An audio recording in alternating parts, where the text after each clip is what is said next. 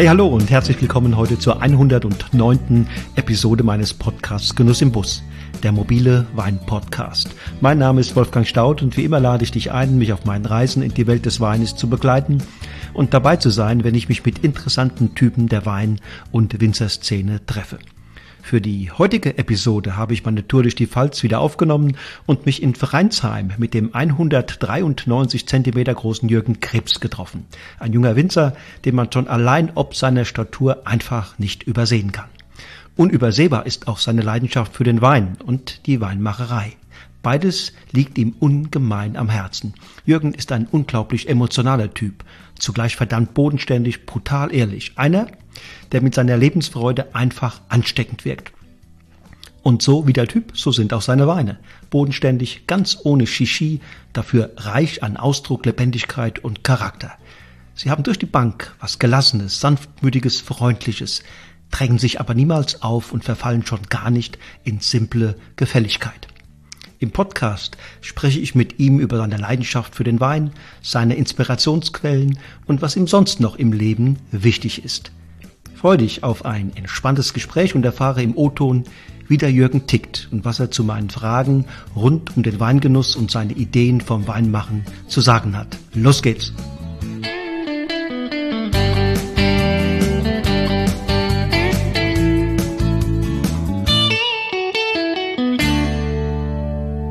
So, lieber Jürgen, grüße dich. Hi.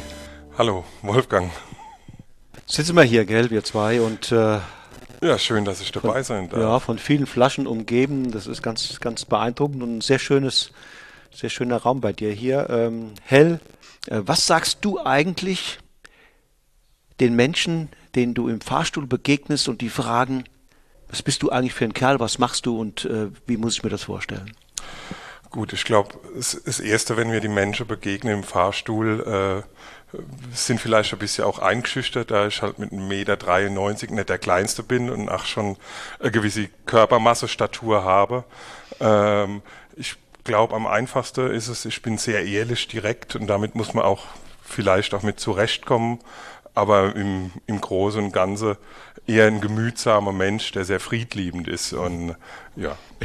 Und ähm wenn du von einem Weinliebhaber gefragt würdest, weshalb er sich für euer Weingut und eure Weine interessieren sollte, was würdest du dem sagen? Ich würde auch sagen, dass die Weine sehr ehrlich, direkt sind, die ein gewisser Esprit mit sich bringen, aber trotzdem äh, schöne Dichte, eine Finesse mit dabei haben und äh, nie wehtun, wenn man auch die Flasche Wein irgendwann mal leer getrunken hat, sei es vom Gutswein oder auch vom Lagewein. Zum Schluss ist das immer das Wertvollste, wenn die Weine leer sind und man hat noch weiterhin Durst. Was waren denn bisher eure größten Erfolge? Unsere größten Erfolge, ich glaube, mit einer äh, der, der ersten Erfolge war beim Deutschen Spätburgunderpreis von der Zeitschrift Wienum. Da haben wir in der Disziplin Spätburgunder gewonnen. Das mhm. war im Jahr 2010 äh, mit dem Jahrgang 2007er Spätburgunder Musikantenbuckel.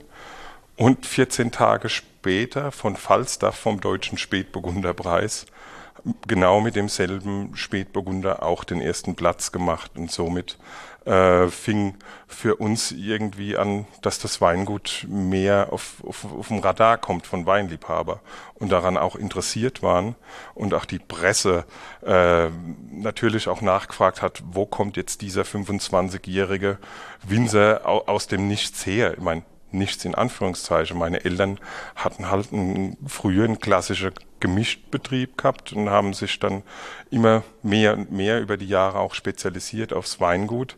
Und ich bin ja seit 2005 mehr und mehr im Weingut mit eingestiegen und 2007, 2008 waren meine ersten eigenständige mhm. Jahrgänge. Verändert sich dann das Leben von so einem Weingut nach, nach so einem großen Preis? Na gut, das, das Leben erstmal nicht. Man, man musste lernen, auch mit umzugehen. Ne, das war natürlich viele Presseleute, Weinjournalisten oder das Liebste hätten einige komplett den ganzen Jahrgang gekauft. Aber da war auch das Schöne, dass ich äh, ähm, gut gut, gute Verbindungen habe noch zu meinen Ausbildungsbetrieben und habe auch mich bei denen ein bisschen beraten lassen oder gesagt, wie seht ihr das oder was wollt ihr machen? Und die haben auch so ein bisschen gesagt, Jürgen, versuch so ein bisschen Rat zu halten oder aufzuteilen, gerade weil der Wein war auch schon ein Jahr im Verkauf. Also da war ich auch froh, dass unsere Stammkundschaft schon ein bisschen ja, vortrinken ja, durfte. Ja, vor, weil sonst kann es ja auch dieses berühmte Rosinenpicken geben. Ne? Ja, die ist Rosinenpicken oder diese, diese Perletaucher. Und das hat man auch manchmal gemerkt, wo dann die große Bestellungen kamen, aber nichts anderes. Ne? Und, mhm. und wir konnten auch als Betrieb, Familie, auch, haben davon gelernt, ne, wie, wie das ist, in, in, in vorderster Front zu stehen. Dass das jetzt so schnell ging, hat keiner äh, in dem Fall mit gerechnet. Wächst dann der Druck für die nächsten Jahrgänge? Wird man dann einen Tick mehr beobachtet? Natürlich, man wird mehr beobachtet, man steht mehr auf dem Schirm. Ähm, ich muss sagen, mit dem Jahrgang 2007, ich glaube, da habe ich mir noch nicht so viele Gedanken gemacht, wie ich einen Spätburgunder ausbaue. Und, heute ist das fast ein ganz anderer Ausbau oder ist die Stilistik irgendwo ein bisschen auch gefestigter oder der Wein äh, entsteht dann auch mehr im Kopf, wie jetzt nur aus dem Bauch raus. Du hast von dem, hast gerade den Begriff Radar verwendet. Ne? Ja. Man, man kommt auf den Radar. Gibt es denn auch was, was bei euch unter dem Radar läuft? Will heißen, äh, gibt es was, wo ihr besonders gut seid, ohne dass das draußen so recht bekannt ist? Ja gut, ich glaube hier im, im Umkreis von sieben Kilometern, wir sind hier in, in Freinsheim, das ist eher so ein bisschen am, am nördlichen Zipfel der Pfalz, nordöstlich, äh, geht man sieben Kilometer Umkreis mit Weingütern wie Knipser, Kuhn, Wagig, Pfaffmann, Rings oder äh, Markus Schneider fing die Erfolgsstory ja immer mit Rotwein an. Mhm. Ne? Und somit sind wir auch ein bisschen die Rotweininsel immer genannt worden, ähm, spricht auch für unsere Gegend. Ähm, aber wir, haben halt auch die Mittelhart direkt vor der Haustür und, und oder ja, Grenze zur Unterhart und haben halt hier Kaltstadt, Herxheim am Berg vor der Haustür liegen und äh, vergessen auch nicht der Riesling. Also Riesling und Spätburgunder sind die, die, die Löwenanteile von unserem mhm. Rebsortenspiegel. Mhm. Und nochmal die Frage, äh, nach draußen ist ja nach spätestens seit diesem Erfolg bei den Rotweinen klar geworden. Da habt ihr eine gewisse Stärke, da, da äh, muss man mit euch rechnen. Ähm, Gibt es da vielleicht auch noch was, was man von euch sozusagen nicht, nicht so wahrnimmt, wo du aber sagst, das wäre es eigentlich wert, dass man da mehr drauf guckt? Sicherlich die Rieslinge, ne, äh, wo, wo wir haben äh, mit Herxheimer Himmelreich Honigsack, also die von Kalkböden geprägt sind. Und dann haben wir noch kleine Bonbons oder halt äh, kleine Liebe zu internationalen Rebsorten wie Merlot Cabernet, das auch tatsächlich immer unterm Schirm läuft oder früher wurde man belächelt, wenn man Merlot Cabernet angepflanzt hat. Und das ist ja doch ein, mittlerweile auch ein fester Bestandteil hat. Und ach, im, im Zuge des Wetters in den letzten Jahren äh, sind die auch tatsächlich wirklich gut reif geworden. Oder muss man auch gucken, dass sie nicht in diese Überreife gehen, dass sie nicht ihre Spannung verlieren. Bring doch mal den Kern deiner, deiner Betriebsphilosophie aktuell auf den Punkt. Was ist das? Das ist, äh, den Kern ist einfach sehr authentische Weine zu machen, ohne da viel äh, Shishi drumherum mhm. zu machen, keine große Aktivität im, im Keller äh, zu machen, ähm, viel direkt auch auch tatsächlich einiges wohl überlegt vorher, aber trotzdem auch kein, kein, kein Rezept, also kein Maggi-Koch-Rezept, wo man sagen, pauschal Jahrgang für Jahrgang so und so und so. Da gehen wir schon auf die Jahrgänge ein. Also man, es, es spiegelt uns natürlich auch als, oder mich als Mensch natürlich wieder, meine Weine. Die sind, haben schon Kraft äh, in, in der Tiefe mit dabei. Und, ähm, aber trotzdem haben sie auch äh, angenehme Frische. Ähm, und, welche, welche Rolle spielt für diese Art von Wein und für, für dieses Herangehen eure Lagen? Eine sehr wichtige. Ne? Also man, klar, die, die letzten Jahre hat man auch bewusster drauf geguckt, was setzt sich wohin oder welches Rebgut passt auf den Kalkboden oder auf dem Quarzsandboden, ähm, wo wir haben. Und auf dem Sandboden ist jetzt ein, ein Riesling nicht so spektakulär wie jetzt auf dem Kalkboden oder die Rieslinge. Reifen auf dem Sandboden werden eher etwas breiter, fülliger, üppiger, mhm. äh, neigen auch schneller zu faulen. Und ähm, ja, dafür haben wir andere Spatten, auch schwerere Löss-Lehmboden, wo die Rieslinge und die Burgunder stehen oder halt auch auf dem Kalkstein. Und auf den Sandböden haben wir das vielleicht auch äh, eine kleine Tugend gemacht daraus, dass wir geguckt haben, haben gesagt, gut, die kommen mit wenig Wasser zurecht, die Böden sind leicht erwärmbar, da passen halt auch gut die internationalen Rebsorten hin. Ich weiß noch damals aus meiner Schulzeit ist man fast belächelt worden oder mein Bodenkundelehrer hat immer gesagt, was willst du mit eurer Sandbäm? Daraus lese ich oder höre ich jetzt raus, es gibt nicht sagen, nur sozusagen universell gültige Kriterien für eine gute Lage, Nein. sondern eine gute Lage kann aus ganz unterschiedlichen äh, Aspekten sich zusammensetzen. Absolut. Also äh, zum, zum einen nati natürlich den Boden, die Wasserspeicherfähigkeit, wie hoch ist die Bodenauflage, bevor der, der Fels zum Teil auch kommt und natürlich auch die Ausrichtung, auch das Kleinklima, das Mikroklima, wo glaube ich auch oft unterschätzt wird, dass das auch viel ausmacht von der Stilistik her. Ne? Wie, wie steht es am Hang? Wie können die Winde äh, drüber fließen? Ist die Tag warmes, kälte fließend oder geht es schneller? Äh, hat man da Trockenheit, auch wenn es mal nass ist? Also, dass sie quasi äh, ja, windoffen auch mhm. stehen zum Teil. Nährstoffversorgung ist auch wichtig? Ja, aber also ist eher zweitrangig. Ne? Die Nährstoffe, wir haben einen Durchschnittsertrag von 6.500 Liter, also fahren da jetzt auch nicht volles Programm rein ähm, oder gehen da nicht äh, auf die Hektar äh, Höchstertragsgrenze, äh, sondern sind da eher ein bisschen moderater oder wollen auch nicht das letzte ausreizen, unsere Weinberge, zumal wir auch biologisch sind und wollen da jetzt auch keine mineralischen Dünger äh, reinwerfen, also wollen im Anführungszeichen kein Doping den Weinreben geben, sondern sie auch so ein bisschen lassen und denen auch ein bisschen die innere Kraft äh, geben lassen. Ist mir vielleicht sogar aktuell schon so eine Phase, äh, wo man die Qualität der Lagen fast noch mal ein bisschen neu bewerten muss aufgrund des Klimawandels, Global Warming etc. Ja, ich glaube, das verschiebt sich, aber das Hauptgros ist ja schon ein bisschen gesetzt oder früher waren es vielleicht auch doch ja, nicht, nicht immer die wärmsten Lagen, aber auch nicht die kältesten Lagen. Ne? Das sieht man auch äh, Vergleich, wenn man in, ins Burgund schaut. Ne? Unten und oben sind nie die äh, Grand Crus, sondern eher in der Mitte, Mitte. drin. Ja. Ja. ja, ja, ist bei euch auch so. Sind eher in der Mitte drin, ja, teilweise auch auf dem Plateau, was danach rum wieder gut ist, wenn die Luft darüber. Äh, also ich kann mich noch an eine Phase erinnern, vor, das ist schon eine ganze Weile her, da hat die Mittelhart immer auch ein bisschen hier hochgeschielt ne, und hat da war so die, die einhellige Meinung, na ja, so groß sind die Lagen, äh, ist das Potenzial hier nicht. Und ähm, ich kann mich noch erinnern, da wurden die Knipserbrüder äh, gefragt, ja, wie macht ihr das eigentlich?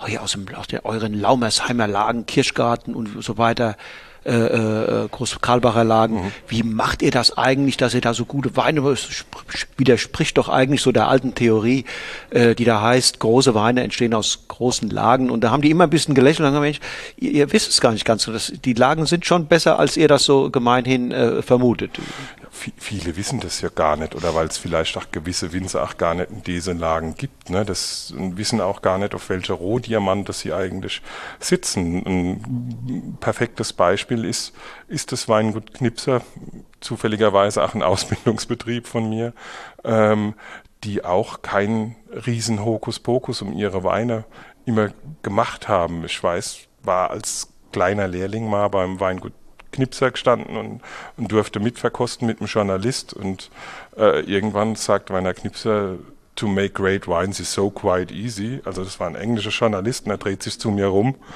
und sagt, oder? und, und, das ist, ja, und das ist doch, doch irgendwo schön. Ne?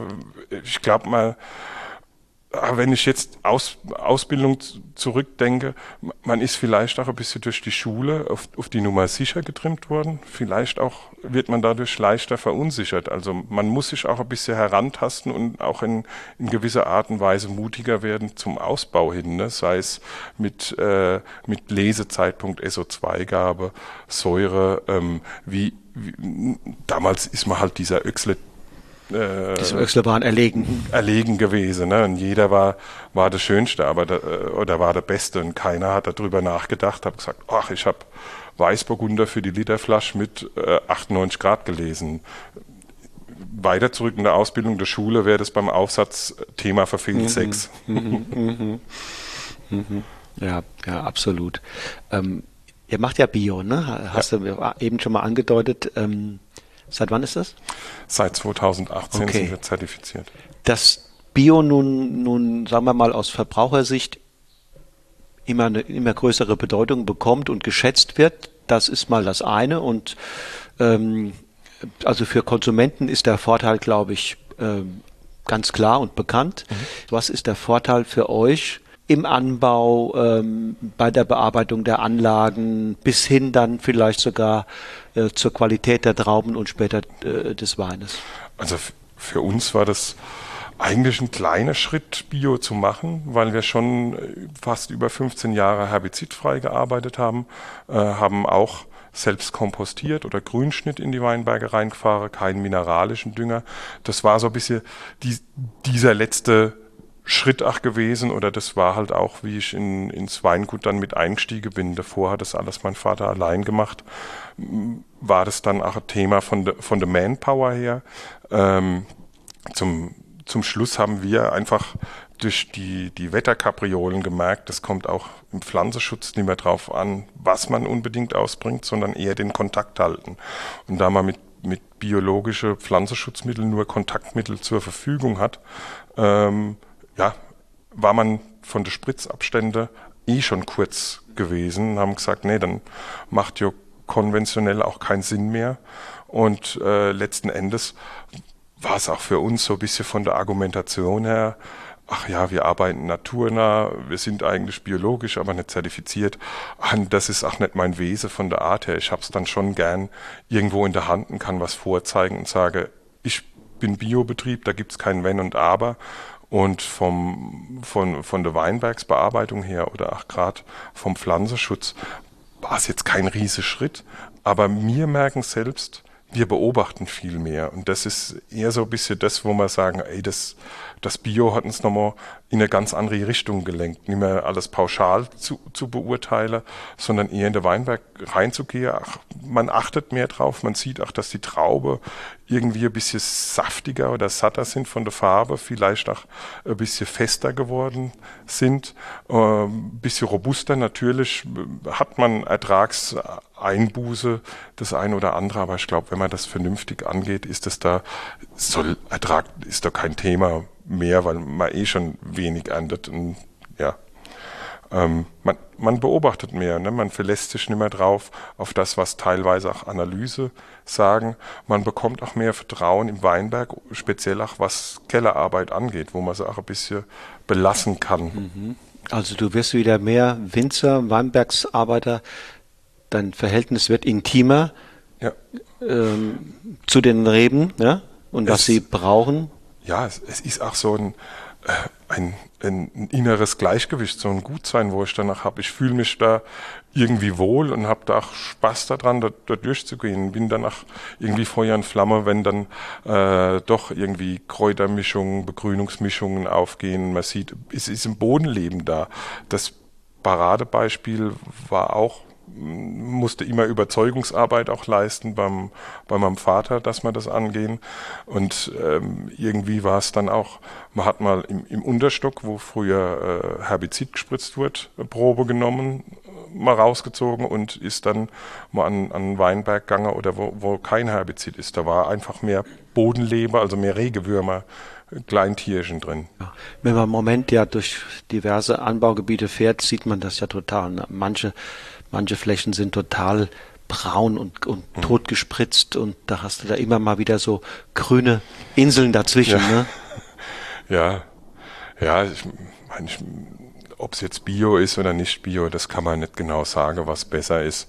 Ich will da jetzt auch kein, kein Dogma oder will da jetzt auch keiner verteufeln. Ich verteufel eher die, wo von heute auf morgen Bio umstellen und stellen dann die konventionelle an den Pranger. Das finde ich, das finde ich ist keine feine Art, was man da macht. Ähm, und ich glaube, jeder findet Argumente für oder dagegen und das Wichtigste ist, man muss es selbst wissen, was mhm. will ich zum mhm. Schluss. Mhm.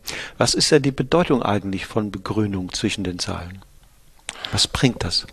also zum einen Artenvielfalt, also ich habe einfach mehr Bienen, mehr Insekten drin, ähm, zum anderen auch Boden, Bodenleben, Bodenaktivität, bessere Durchwurzelung, Belüftung, auch mehr Humusanteil, äh, gerade auch wenn ich Grünschnitt äh, mache, das verholzt ja dann oder mhm. gibt mhm. Nährstoffe dem Boden. Also ich gebe was Eigenproduziertes vom Boden einfach über die Natur äh, wieder zurück. Mhm. Das gibt nicht auch Konkurrenz mit, also zwischen Rebe und, und, und diesem Grün ja. um Wasser zum Beispiel? Ja, Wasserhaushalt ist so ein Thema. Ich meine, man, man hat verschiedene Stellschrauben, die mhm. man dann auch machen kann. Wenn es zu trocken wird, kann man das auch tiefer abmähen. Dann wird es doch ein bisschen vertrocknet. Mhm. mhm. Äh, aber wir arbeiten je, nur jede zweite Gasse mit Begrünung, okay. nur, nur voll okay. begrünt.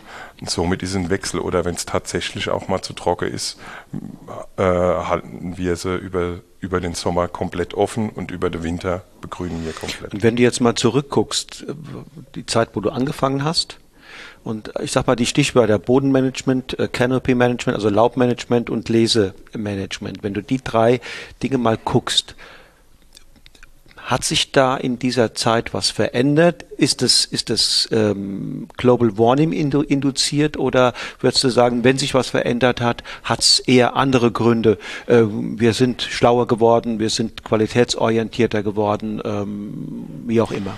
Ja, irgendwo geht man auch ein bisschen mit der Zeit. Mhm. Man man hat bisschen beobachtet. Ich weiß auch noch früher hatten wir hier in der Umgebung äh, jede Gasse offen gehalten über Sommer. Also war auch schon noch ein bisschen dieses Kilo-Denken einfach da. Aber das ist, glaube ich, auch jetzt eher speziell auf mhm. unseren Betrieb äh, geschuldet, dass wir so sind.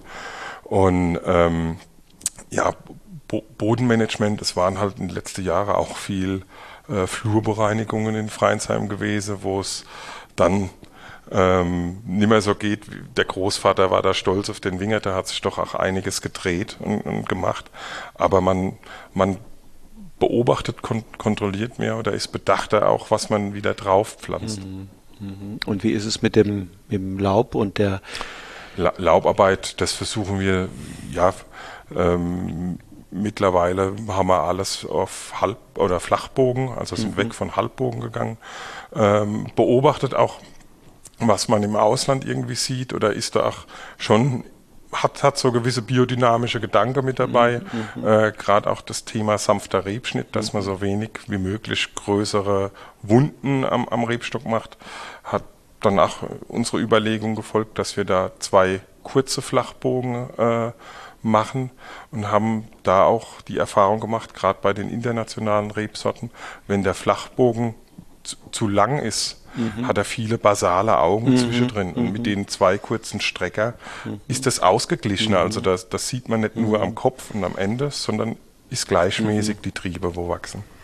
Macht ihr dann auch zum, sagen wir mal, zur Sicherheit so einen so Frosttrieb oder ähm, so einen Bogen?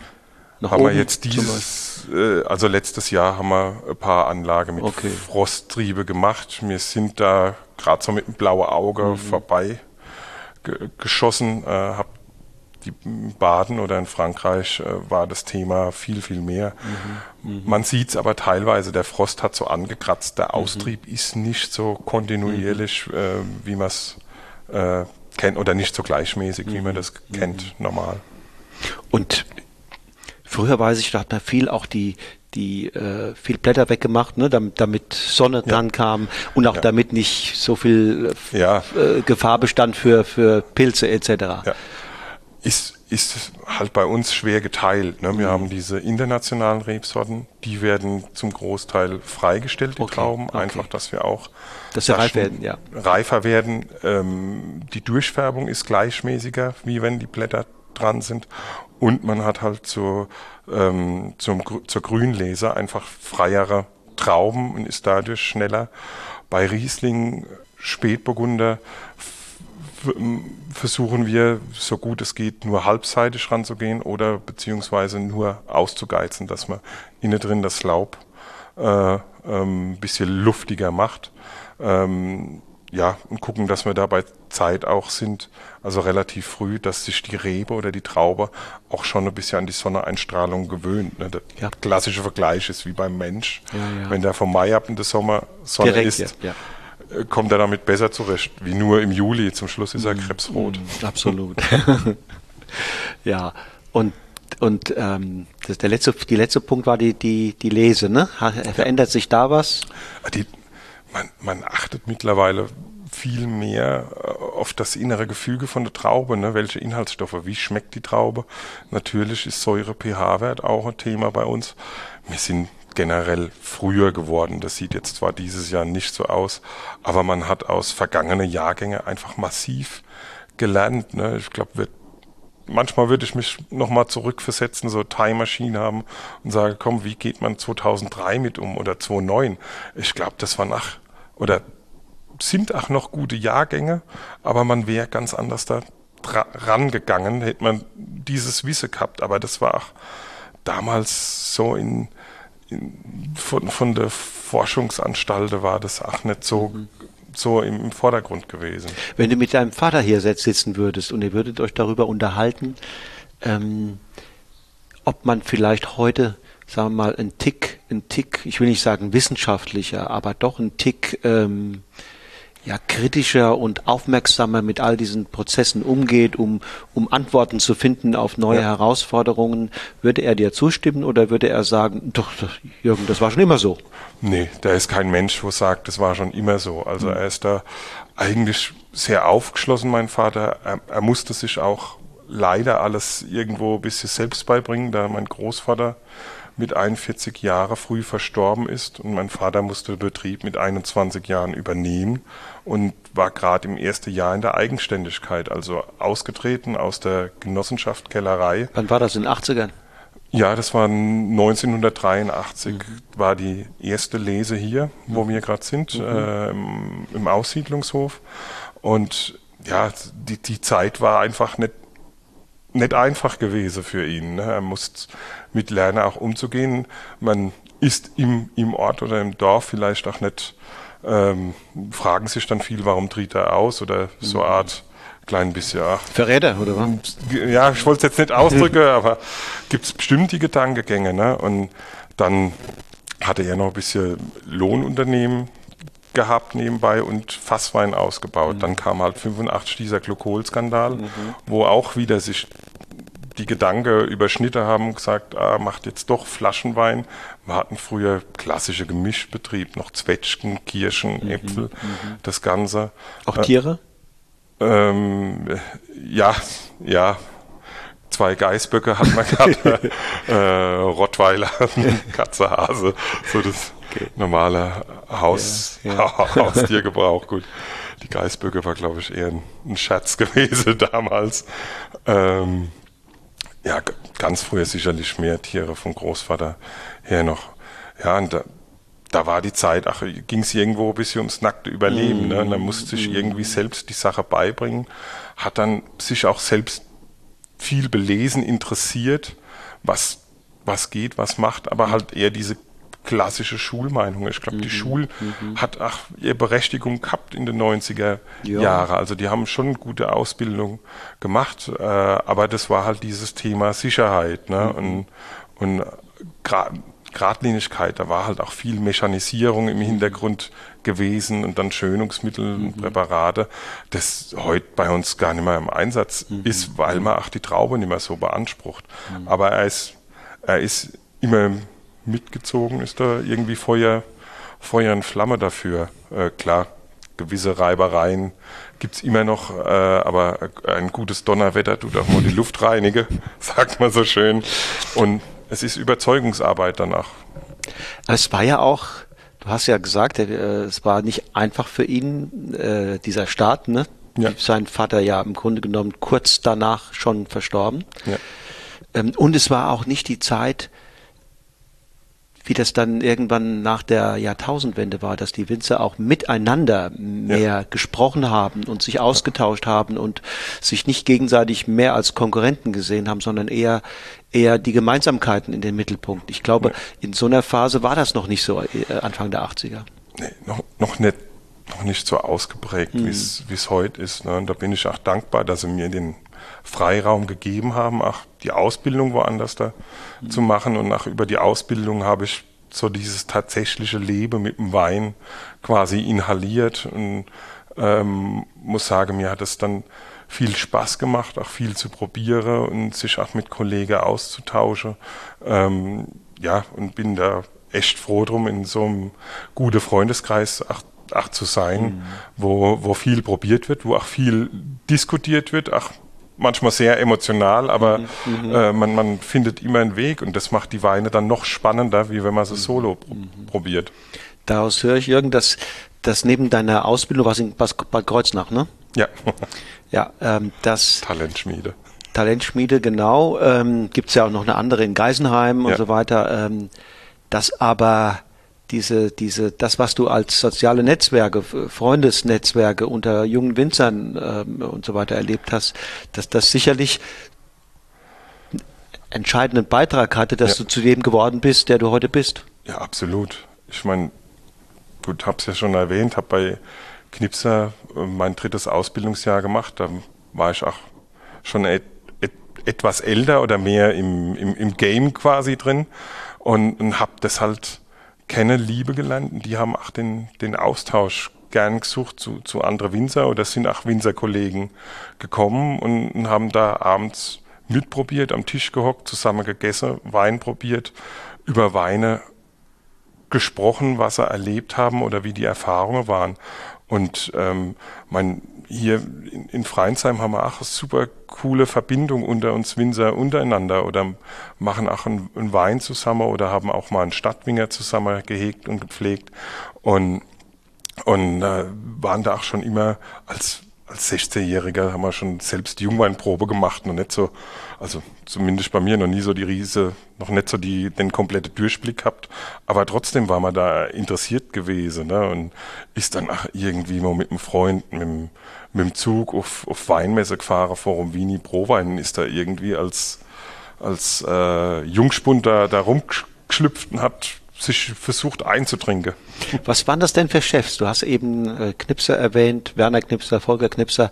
Was waren das damals für Typen? Für, waren das Vorbilder für dich? Waren das Kumpels? Es, es sind auch heute noch Megatypen.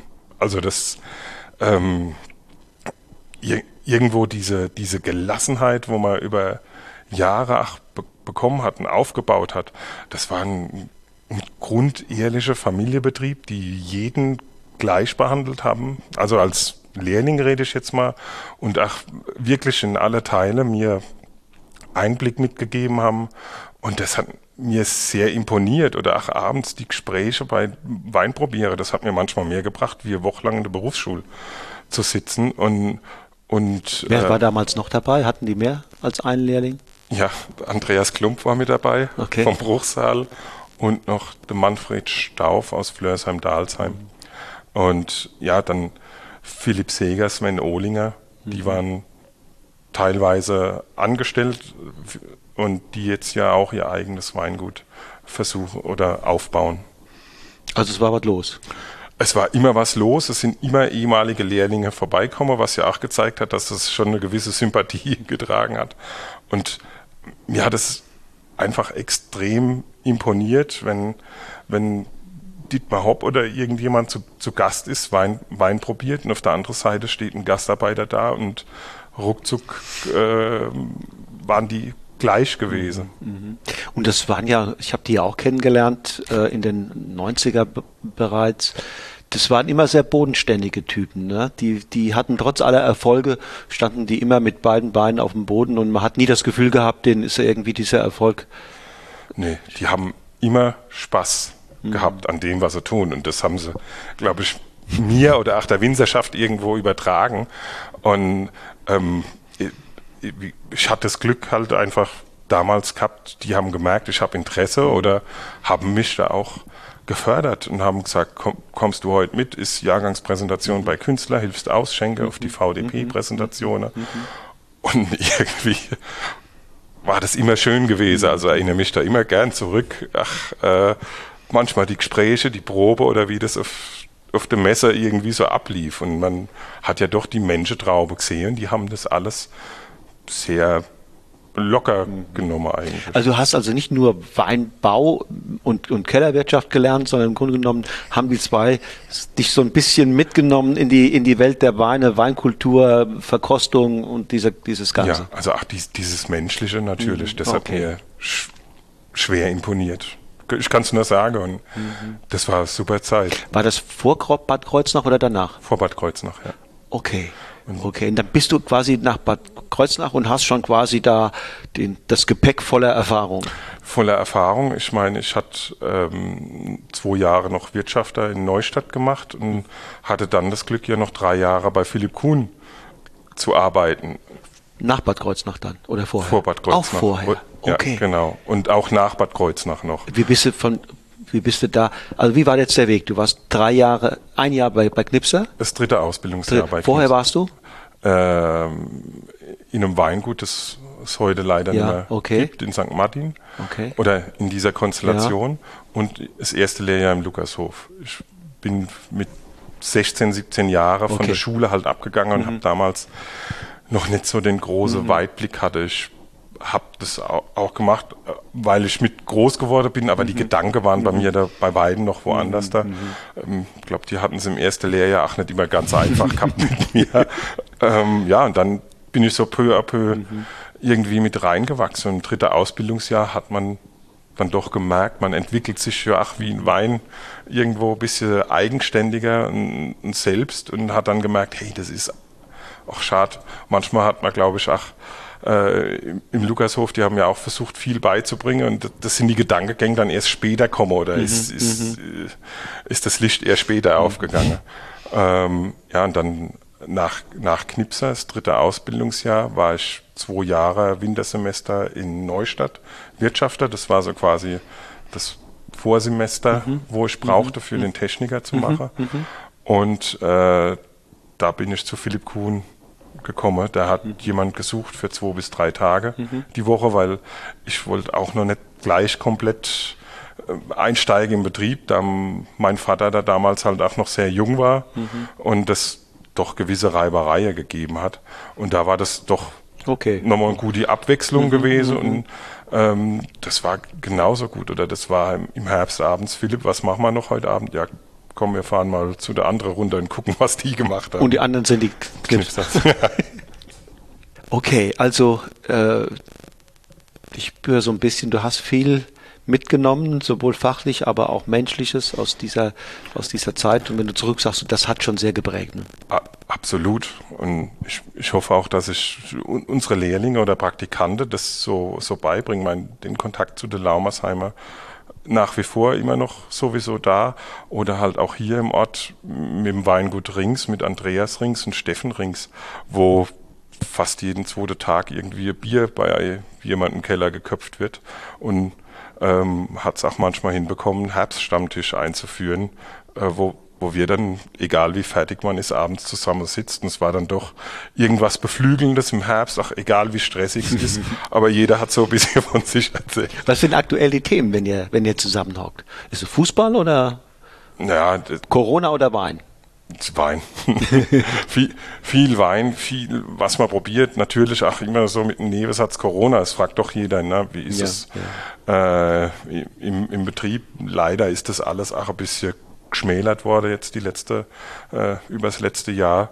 Ähm, aber meistens trifft man sich für Wein, sind halt die Kreise leider nicht mehr so groß. Aber so intern macht man doch noch viele Proben. Hm.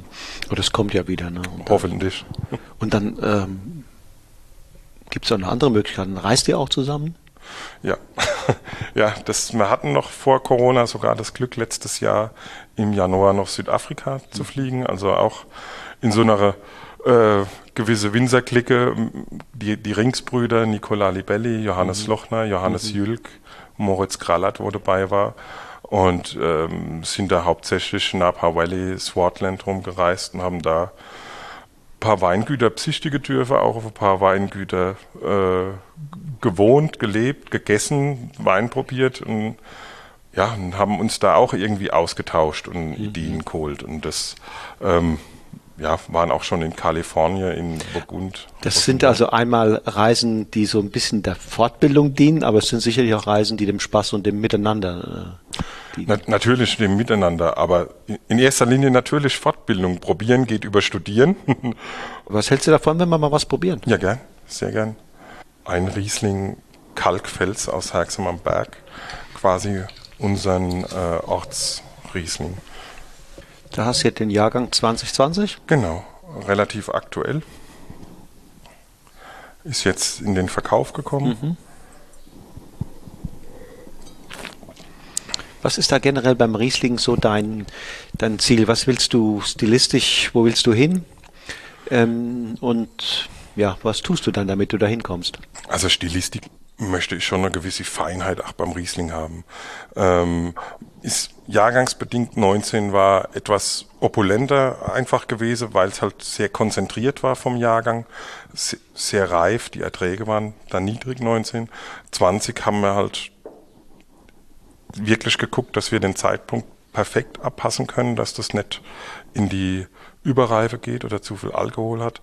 Aber die Traube sollen auch eine gewisse Spannung mit haben. Sie dürfen nicht irgendwie anfangen, sich in orange zu verfärben mhm. oder äh, 2020 war es auch trocken, da hat man manchmal auch gemerkt, die Rebe holt sich wieder äh, ein bisschen Wasser aus der Traube zurück, also wir sagen dazu Lummer werden und das verliert dann ein bisschen die Spannung und die Saftigkeit vom Riesling und ähm, ja, da also vieles, am, wo, wo am Lesezeitpunkt hängt. Aber ich möchte trotzdem, die Rieslinge sollen gewisse Esprit, gewisse Charme haben. Sie dürfen auch Ries, Riesling sein, also schon eine gewisse äh, Säurestruktur mit dabei halten. Und jetzt hier in dem Herxheimer ähm, heißt Kalkfels, also steht mhm. auf dem Kalkboden mhm. drauf. Mhm. Da darf auch Mineralität dabei haben, also so ein grundehrlicher äh, Riesling der jetzt nicht nur durch Primäraromatik im Vordergrund steht, sondern auch ein bisschen gesetzter einfach ist. Bin jetzt kein Fan der riesen Primäraromatik oder generell im, im Betrieb nicht. Das finde ich wirkt immer so ein bisschen aufgesetzt, sondern die sollen eher so Langstreckenläufer sein, die auch noch nach, nach einem Jahr oder nach zwei Jahren schmecken.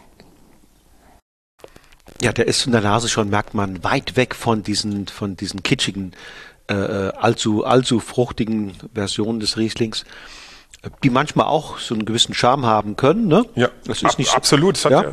Ähm, aber davon ist er wirklich weit weg. Du hast recht, das ist, das ist, es wirkt, wirkt seriöser. Ja. So ein bisschen zurückgenommener. Ähm, ähm, wunderschöner Trinkflussabgaben. Du hast gesagt Säure. Ja, die Säure ist schön lebhaft. Ja. Ist ein ganz lebendiger Typ. Ähm, aber gleichzeitig ist es für mich eine Säure, die so was Seidiges hat. Das ja. ist so eine, das ist eine super angenehme Säure, nicht so eine, es gibt manchmal, in 19er war das, habe ich das hin und wieder beobachtet, die Säure, manchmal so ein bisschen angestrengt rauer, strapazierter. Äh, Kann trocknend, ach wie. Vielleicht ein bisschen so ist, das ist hier so ein ganz nee, feiner Typ. Ach, so ein Balanceakt, mein, der ist jetzt auch relativ trocken, der hat 2 Gramm Restzucker. Ähm, das ist ab Ortswein bei uns Pharma E mit dem Restzucker niedrig. Meinen wir sind jetzt auch nicht die Gegend mit, mit einem extrem hohen Säureanteil. Äh, ne? Und da habe ich, kann ich auch ein bisschen mit dem Restzucker äh, variieren oder mit der Gärung und bin dann auch ganz froh, dass wir da äh, zum Großteil mit der spontanen Hefeflora auch relativ trocken kommen. Ja, also das ist keiner, der, der laut ist, der sich, der sich ähm, die, dieses, die, er strahlt irgendwo auch eine gewisse innere Ruhe mit aus, aber trotzdem hat er so diesen, diesen mineralischen Esprit dabei, ohne aufgeregt zu sein. Und das ist so ein bisschen auch die, die Weine, wo, wo ich mag oder wo ich merke, die, da soll ein bisschen die Stilistik hingehen. Es soll auch so ein bisschen zeitlos sein von seiner Art her, ohne dass man jetzt sagt, 40 Maracuja hier und da, sondern zu sagen, hey, da steckt irgendwie Substanz dahinter und er bleibt ganz lang am Gaumen oder das ist mir auch persönlich ein bisschen wichtig, dass, dass sie nicht zu kurz daherkommen.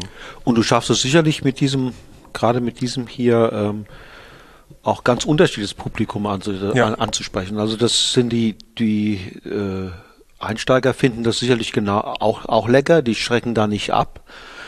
Und der etwas anspruchsvollere kommt voll auf seine Kosten. Ja, also es ist ähm, ja so ein kleines Aushängeschild von unserem Betrieb, wo man halt auch sagen kann, hey, so sieht man ein bisschen auch die Stilistik vom Betrieb her. Oder deshalb habe ich jetzt auch gedacht, wir probieren beide Ortsweine, ähm, wo man ein bisschen sieht, wo geht die Reise hin.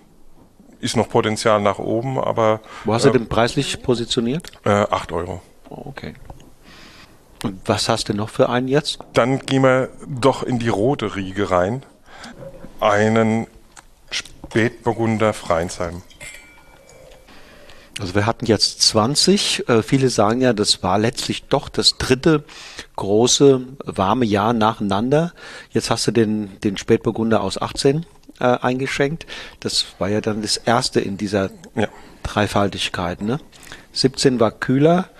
Ähm, ja, genau. 16 war ja zum Teil hier sehr problematisch. Ne? Äh, 16 war sehr bunt gemischt, wobei ja.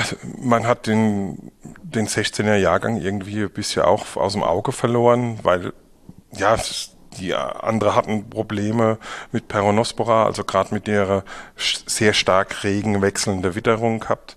Ähm, ja, das, das Jahrgang lief, lief so irgendwie her. Viele haben gesagt, er ist schlecht, obwohl es war schwierig vom übers Jahr, aber im Herbst, die, wo ihr Hausaufgaben gemacht haben, sind dann irgendwo bedankt worden. Okay. Also, also es gibt schon schöne Weine, ne? Ja, 16. absolut. Absolut. Und das ist jetzt. Das ist 18, ne? Genau. Ja, Spätburgunder ist halt neb, neben Riesling unsere zweite Hauptrebsorte oder auf die wir eigentlich den Hauptfokus legen und auch wirklich die Klaviatur von Gutsweine bis äh, beste Lagen, erste Lagen, Ortsweine durchspielen können. Und ach, die Abstufungen versuchen vernünftig zu machen. Und ach, Spätburgunder reizt mich halt einfach sehr, weil es, es funktioniert, glaube ich, ganz gut, wenn man sich gute Gedanken drum macht, wie, wie geht man den Spätburgunder Weinberg an. Und, und irgendwo möchte ich beim Spätburgunder diese gewisse Seidigkeit, Eleganz haben. Hier haben wir jetzt noch ein, ein im Ortswein ein bisschen mehr Kirscharomatik drin.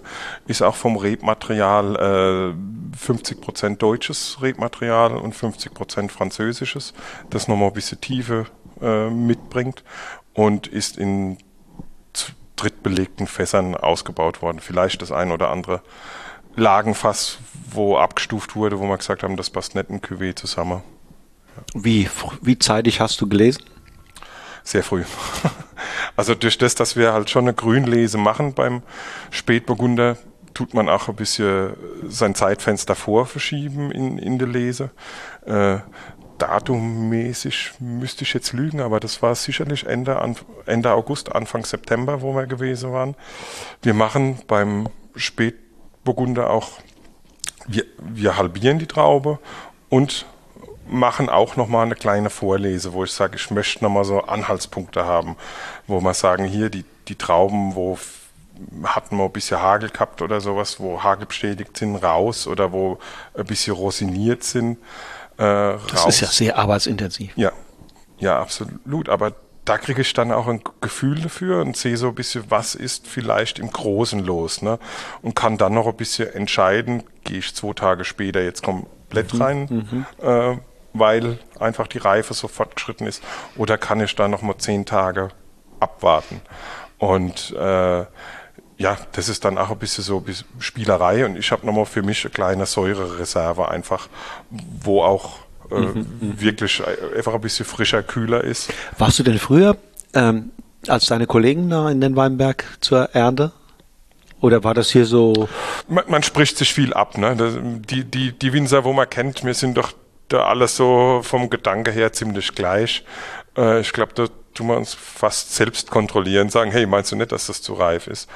Ähm, es ist bei uns Spätburgunder, in denen heiße Jahrgänge war es bei uns nach dem Sektgrundwein sogar mit die, die erste Rebsorte, die wir gelesen haben, speziell die Lagenweine sogar mhm. nochmal. Noch früher? Mhm. Okay. Die halt nochmal vom Ertrag her weniger waren und somit halt den, den Reifevorsprung auch hatten.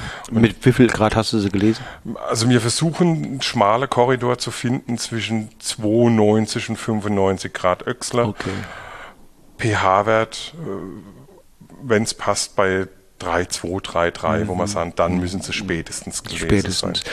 Und das kommst du dann auf 13 Prozent Alkohol oder so. Ja, wenn, wenn alles passt, dann kommt natürlich oft immer nochmal die, die Maischegärung hinzu, wo je nach Jahrgang auch manchmal ein bisschen theoretischer und praktischer Alkohol ist so Ja, klar, ein bisschen klar. schwankend, wie sie sind. Äh, Jetzt hast du wie viel hier? 13. 13.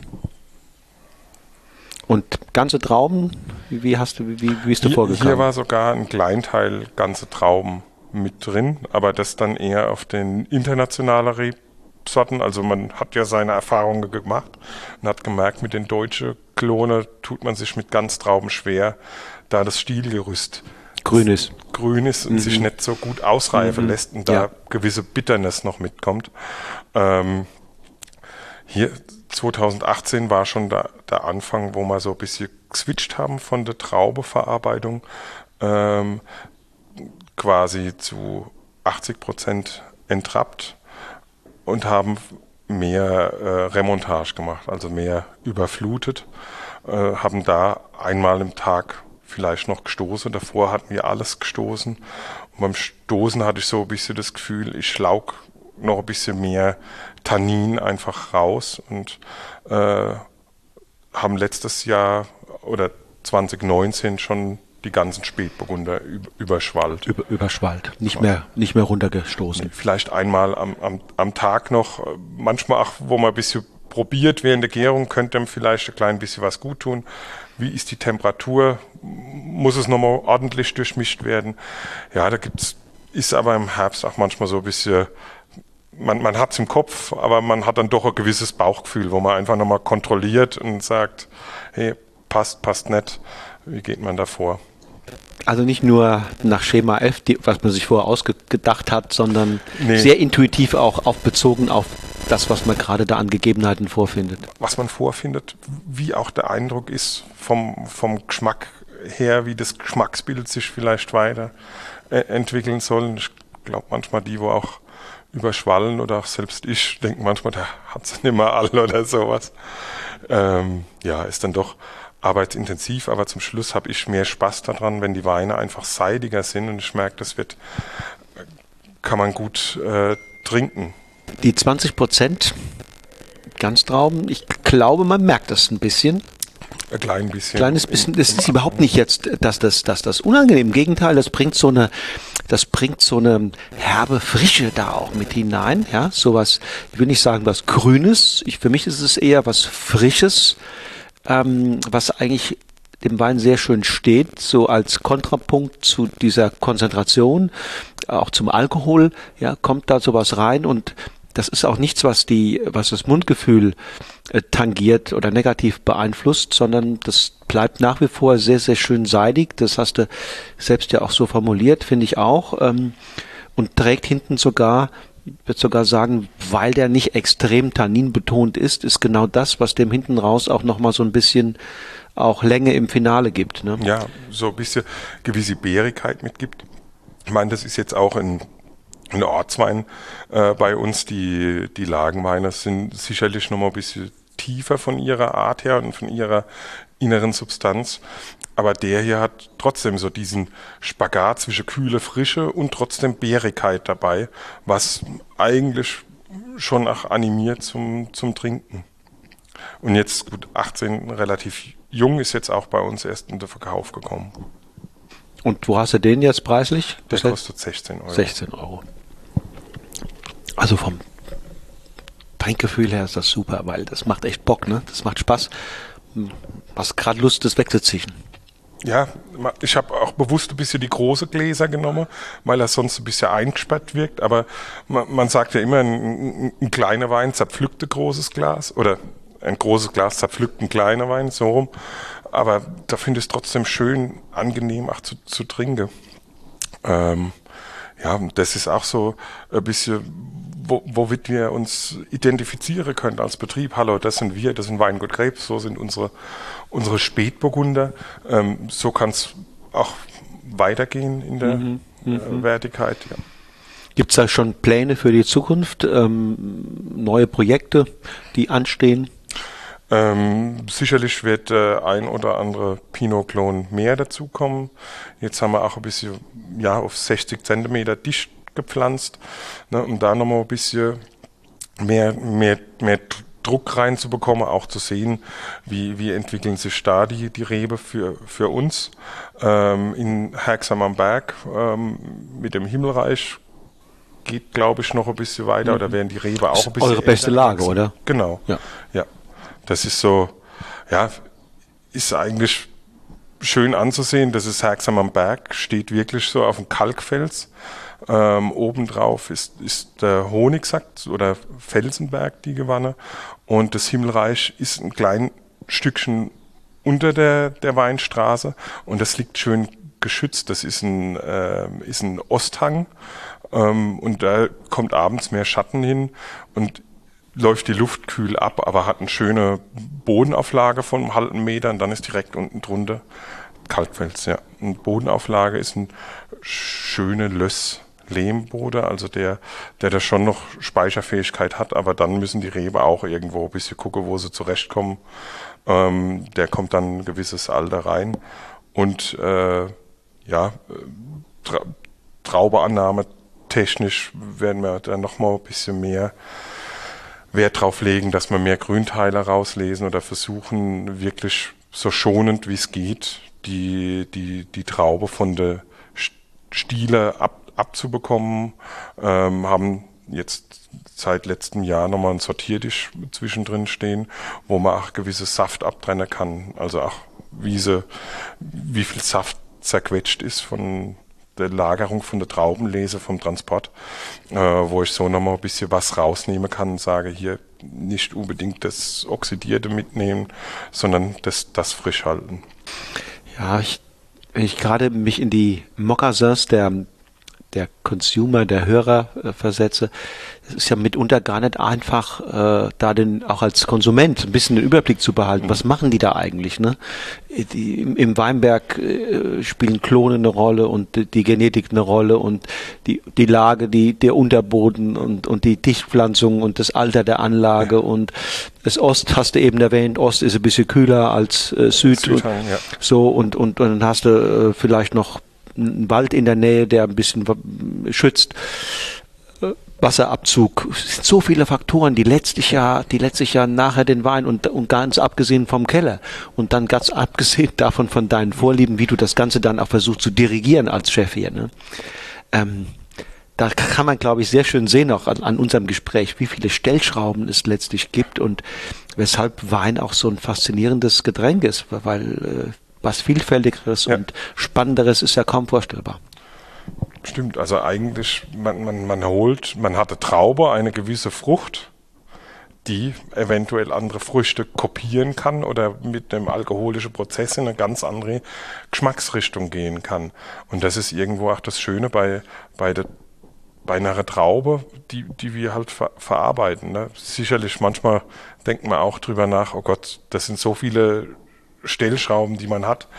Ähm, man bekommt es gar nicht auf die Straße, dass das die Leute oder die, die Kunde verstehen. Ne? Und das ist äh, ja irgendwo auch, glaube ich, ein gesellschaftliches Thema. Ich finde schon, dass wir da auf einem guten Weg sind oder mittlerweile auch die Gesellschaft hoffentlich den nötigen Respekt vor der Natur auch findet. Das ist ein Naturprodukt. Das ist jetzt ähm, ja, kein, kein Cola oder kein Fanta oder wo, wo wirklich ein bisschen dogmatischer gearbeitet wird. Deswegen finde ich es auch so toll, dass man die Möglichkeit hier in Deutschland hat, äh, unsere heimischen Winzer zu besuchen, ne?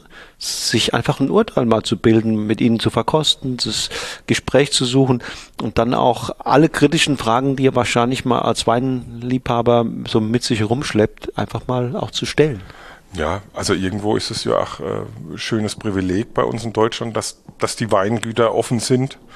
Ähm, und man bekommt den direkten Kontakt. Und egal, wie es ist, wenn man jem, jemand hat, dem man das irgendwie glaubhaft abnehmen kann oder äh, hat, ein, hat einen gewissen Bezug dazu, nimmt man sowas auch viel authentischer wahr, ähm, ähm, wie, wie jetzt irgendwo XY wo eingekauft. Ja, ja. Und zu Hause, du hast es ja ange einen Wein auch zu machen, den man dann mit einer gewissen Landschaft oder mit, mit Menschen in Verbindung bringen kann, das ist nochmal eine, ein anderes äh, Genießen, als, wenn ich so ein äh, No-Name-Produkt aus dem Supermarktregal geschnappt habe. Ja, ja, vielleicht nur, weil es Etikettqualle hat oder sowas, ja, aber man, ja. man, man, weiß das mehr zu schätzen. Ne? Noch besser ist es, wenn es zum Essen pa passt und der Gesellschaft gut ankommt. Und zu euch kann man kommen hier? Ja, genau. Also ja, mit den gewisse Corona-Einschränkungen jetzt, aber zu uns kann man kommen. Ähm, ja, ich, meistens macht meine Frau die, die Weinprobe, auch sogar in Hochdeutsch. Mhm. leider viel Dialekt. Oder, oder meine Mutter, die, die da anzufinden sind. Ähm, ja. So, jetzt im, äh, Jürgen, im Anschluss an den wirklich leckeren, darf den Begriff durchaus, glaube ich, sagen, leckeren Spätburgunder, den du mir hier eingeschränkt hast. Wie siehst du eigentlich so die Spätburgunder Landschaft in Deutschland aktuell? Boah, ich finde es gerade, ich finde es gerade mega. Ähm, auch so ein brodeln, in sich ruhende, brodelnde Vulkan, da gibt es schon eine, äh, eine Spätburgunder-Dynamik, die wirklich faszinierend ist und ich hoffe, dass das auch international auf, auf dem Schirm kommt. Ich meine, da gibt es wirklich verdammt starke Winzer, die da nach vorne treiben, oder sei es Julian Huber, Friedrich Keller, die da massiv vorgelegt haben. Aber da gibt es noch Wellen und finde allgemein, dass das so unterschätzt wird, Spätburgunder, mit welcher Finesse die gearbeitet sind. Es muss nicht unbedingt Burgund kopieren. Wir können auch unseren eigenen Stil in Deutschland irgendwie entwickeln. Wir haben halt auch diese Vielzahl an unterschiedlichen Böden und nach gerade nach Charakterköpf von der Winzer. Ich meine, genauso ist es in Burgund, aber ich glaube, dass da wirklich noch ein Feuerwerk abgehen kann, ähm, was mich mega freue wird, mir mega viel Spaß macht, auch, auch international gesehen mhm. oder auch gerade für unseren Betrieb ist Spätburgunder schon ein bisschen Exportschlager ge geworden. Mhm. Ähm, und Wie kommt das denn? Also ich meine, Spätburgunder machen wir hier schon seit ewigen Zeiten. Ist das jetzt, äh, sagen wir mal, eine Dynamik, die entstanden ist durch Manpower, also durch Menschen, die ganz konkret das Ding nochmal auf eine neue Art angepackt haben? Oder ist es, ist es Klimawandel oder ist es sonst irgendwas, was mhm. das Ganze zum Rollen gebracht hat? Denkt, dass da die, die Menschen dahinter stehen. Man hat ja erst so angefangen in der 80er eher 90er Jahre Rotwein zu machen. Ne? Und mein, die in Burgund sind uns da ja Lichtjahre voraus mhm. eigentlich mit den Erfahrungen, was die gemacht haben. Und ich glaube, wir sind in Deutschland auf einem extrem guten Weg. Also die Winzer, die das tatsächlich auch vernünftig angehen, was Spätburgunder angeht. Und da gibt's Leuchttürme, die das einfach vorgehen, wo sie zeigen, hey, was geht. Und ähm, gibt es andere Winzer, die da auf einem verdammt starker Weg sind und halt auch wieder so ein bisschen den, den Fokus ein bisschen verschärft haben und nicht, nicht unbedingt den riesen Bauchladen um sich drumherum zu haben. Wenn Rotwein akzeptiert wird in Deutschland, ist es halt Spätburgunder. Und ja, bei uns fing das Leuchten quasi an mit, mit Spätburgunder 2010 und das Schöne war halt, dass es kein One-Hit-Wonder war, sondern mir über Jahre hinweg zwar nicht immer den ersten Platzmacher gekonnt haben, aber da schon Ausrufungszeichen gesetzt haben. Und jetzt war es auch gerade äh, Weinpreis, wo wir mit, mit Spätburgunder gewonnen haben vor zwei Jahren. Das noch mit unserem kleinen Spätburgunder. Und das einen natürlich fördert und die Aufmerksamkeit da, da ist und die, die Leute oder die, die Sommeliers im, im Ausland, äh, glaube die spüren das auch, dass da eine Welle, ein Druck mhm. da ist und es ist ach, entspannter für den Geldbeutel. Mhm. Ja, das ist genau richtig. Diese zwei Seiten. Man ist näher an die großen Burgundergebiete, also speziell natürlich das Burgund, herangerückt in puncto äh, Qualität, ohne jetzt das Ganze verkrampft kopieren zu wollen, hat man gleichzeitig auch gesehen, was äh, sind die eigenen Bedingungen und hat das ganz schön übertragen können. Also keine Kopie, sondern trotz Orientierung am Burgund den mhm. eigenständigen Weg zu gehen und das Ganze natürlich, ähm, dein letzter Punkt, ja, man macht es natürlich im Vergleich zum Burgund deutlich preiswerter und das honorieren natürlich vor allen Dingen im Moment, wie ich es beobachte, die Skandinavier.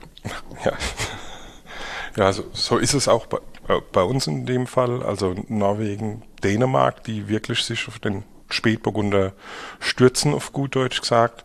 Ähm, mein, es steckt auch immer viel Arbeit, Zeit hinter dran. Dabei meine ich noch nicht mal die Arbeit, die man im Keller machen muss, sondern einfach diesen Weitblick zu haben, viel Wein probieren.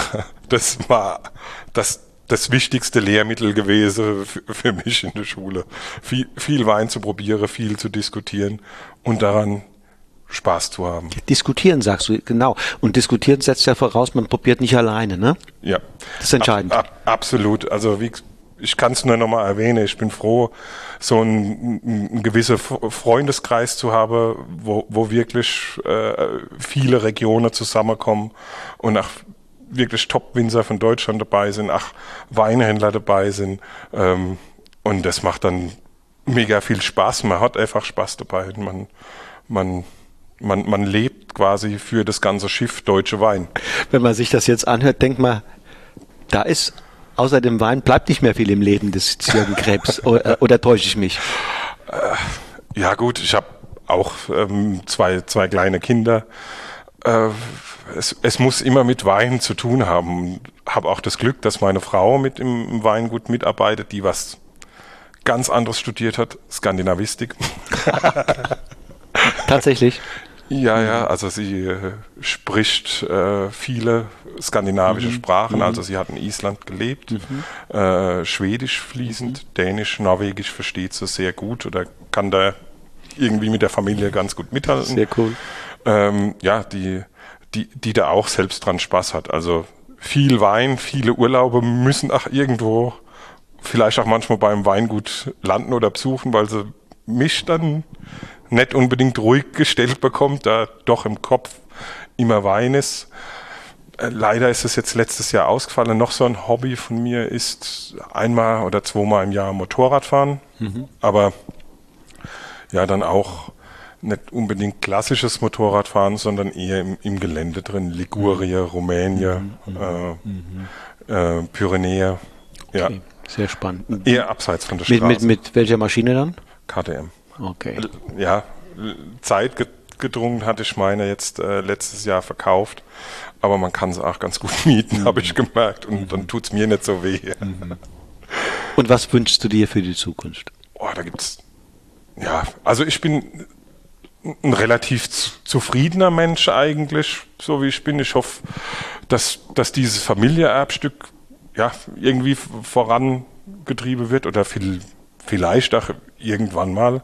Oder das ist, glaube ich, ein, ein großer Wunsch, den ich habe. Vielleicht auch mal von meinen eigenen Kindern der Wein mhm. probieren mhm. darf, mhm. wenn sie es wollen. Ich möchte sie nicht äh, darum zwingen. Und insgesamt äh, wünsche ich mir, dass ja, dass, dass die Menschheit vielleicht manchmal ist wie in einer Sportlerkabine. Da spielt keine Religion, Hautfarbe etc. etc. Rolle, sondern da wäre alles bisschen friedliebender momentan. Ja, und ansonsten äh, geht in die Gastronomie. Ich stimme dir bei all diesen Punkten zu, Jürgen. Äh, herzlichen Dank, schön, dass du dabei warst. Danke, hat mich sehr gefreut. Zum Wohl. Zum Wohl.